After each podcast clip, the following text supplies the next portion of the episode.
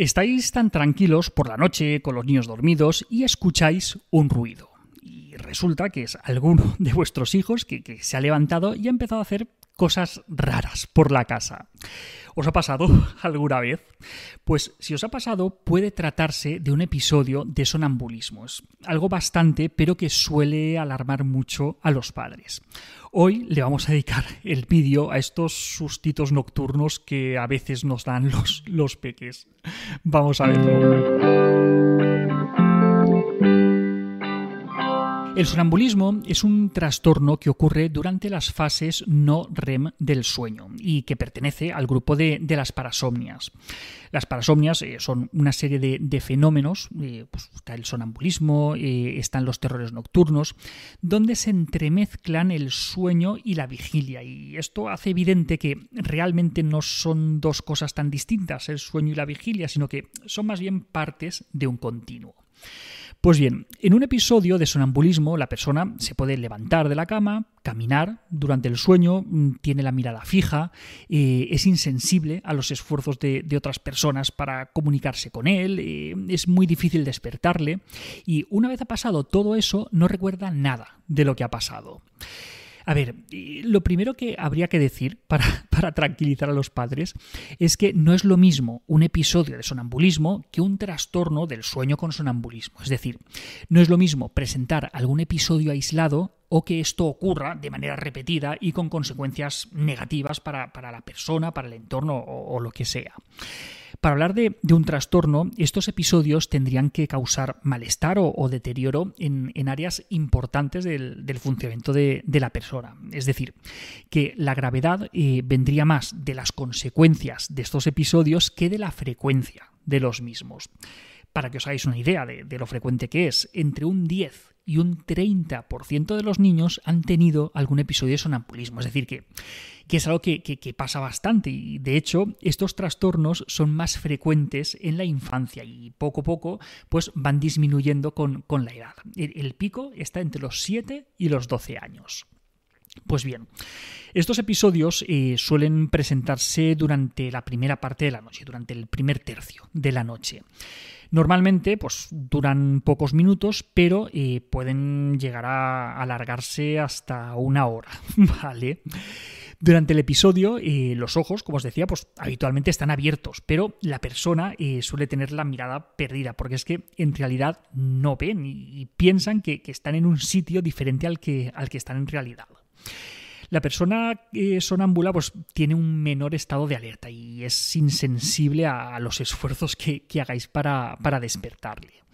Algo bueno es que una vez que se cansan de hacer lo que piensen que están haciendo durante el sonambulismo, eh, ellos solitos pues, suelen volver a la cama por iniciativa propia y al día siguiente no recuerdan nada de lo que ha pasado. Eh, bueno, a veces los, adultos sí que pueden recordar un poco, pero los niños no suelen recordarlo. De todas formas, eh, si se despiertan, tampoco es que sea nada grave, simplemente pues, se pueden asustar un poco y puede haber un periodo breve de, confusión, pero rápidamente os pues, recuperan la función cognitiva y, la conducta con, con normalidad. ¿vale? Total, durante estos episodios pueden pasar muchas cosas. La cosa puede quedarse simplemente en que la persona se levante de la cama, mire a un lado, mire a otro y al final se tape con la sábana y continúe durmiendo.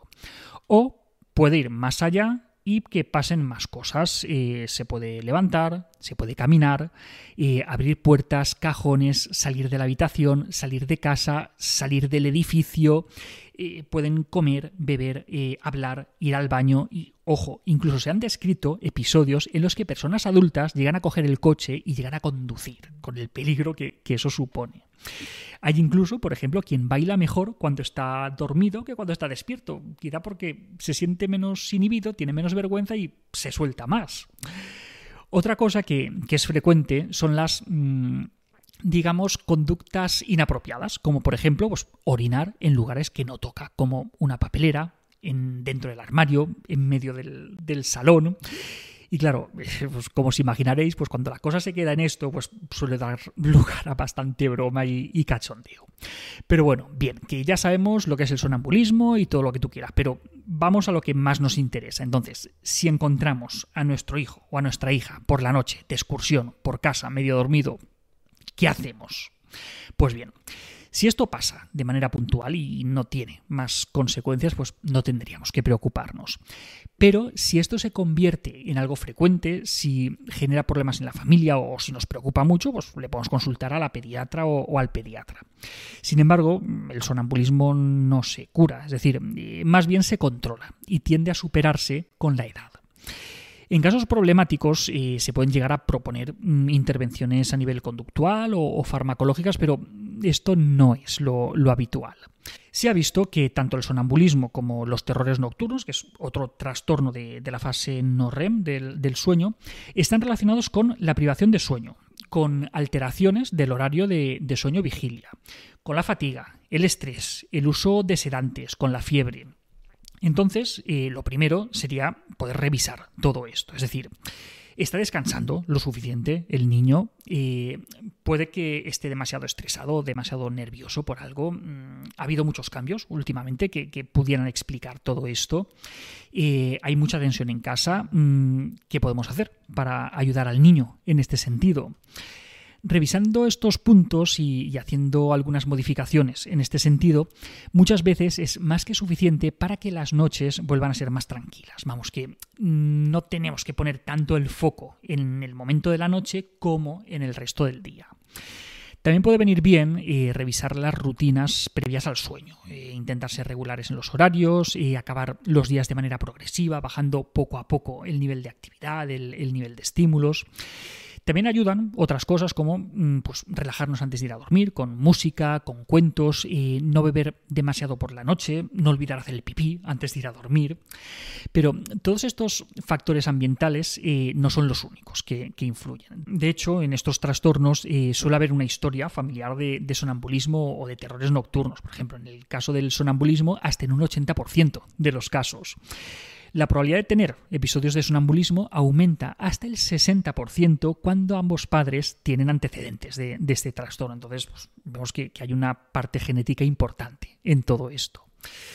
¿Y qué más podemos hacer? Pues si sabemos que, en nuestra casa hay personas con episodios de, sonambulismo, tenemos que ir con cuidado y tenemos que despejar habitaciones, pasillos, tenemos que quitar obstáculos con los que pudieran tropezar. Pues, ir con cuidado con los juguetes, con muebles pequeños que se puedan dejar por ahí por medio los niños. Y, ojo, mucho, mucho, mucho cuidado con balcones, con ventanas, con escaleras, siempre protegidas, con vallas de seguridad y también no está de más que recordéis cerrar con llave la puerta de casa y luego la llave la quitáis y la dejáis en otro sitio porque se puede dar la circunstancia. Entonces, si os encontráis a vuestro peque que está por ahí por la noche de, excursión por casa, a ver, mejor no le despertéis, ¿vale? No porque le vaya a pasar nada, sino porque a veces se llevan mucho susto y se ven muy desorientados. ¿Vale? Suele ser mejor que le guiéis con delicadeza hasta la cama, que le arropéis y con suerte continuará durmiendo como si no hubiera pasado nada hasta el día siguiente, ¿vale? Pero insisto, no va a pasar nada si se despierta, pero mejor le evitamos el susto. Ah, y por cierto, lo que os decía, que esto no les pasa solamente a los peques, a los mayores también les pasa.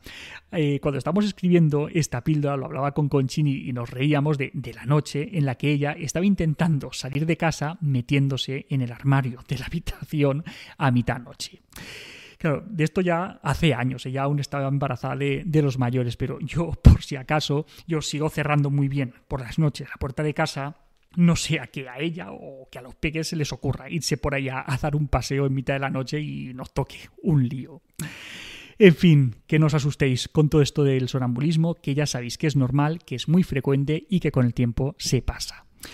Y hasta aquí otra píldora de psicología. Si os ha gustado podéis ayudarnos compartiéndola. Además, ya lo sabéis, tenéis muchos más vídeos y muchos más artículos en el canal de YouTube y en albertosoler.es. Y en todas las librerías nuestros libros Hijos y Padres Felices y Niños sin etiquetas. La semana que viene, más. Un saludo.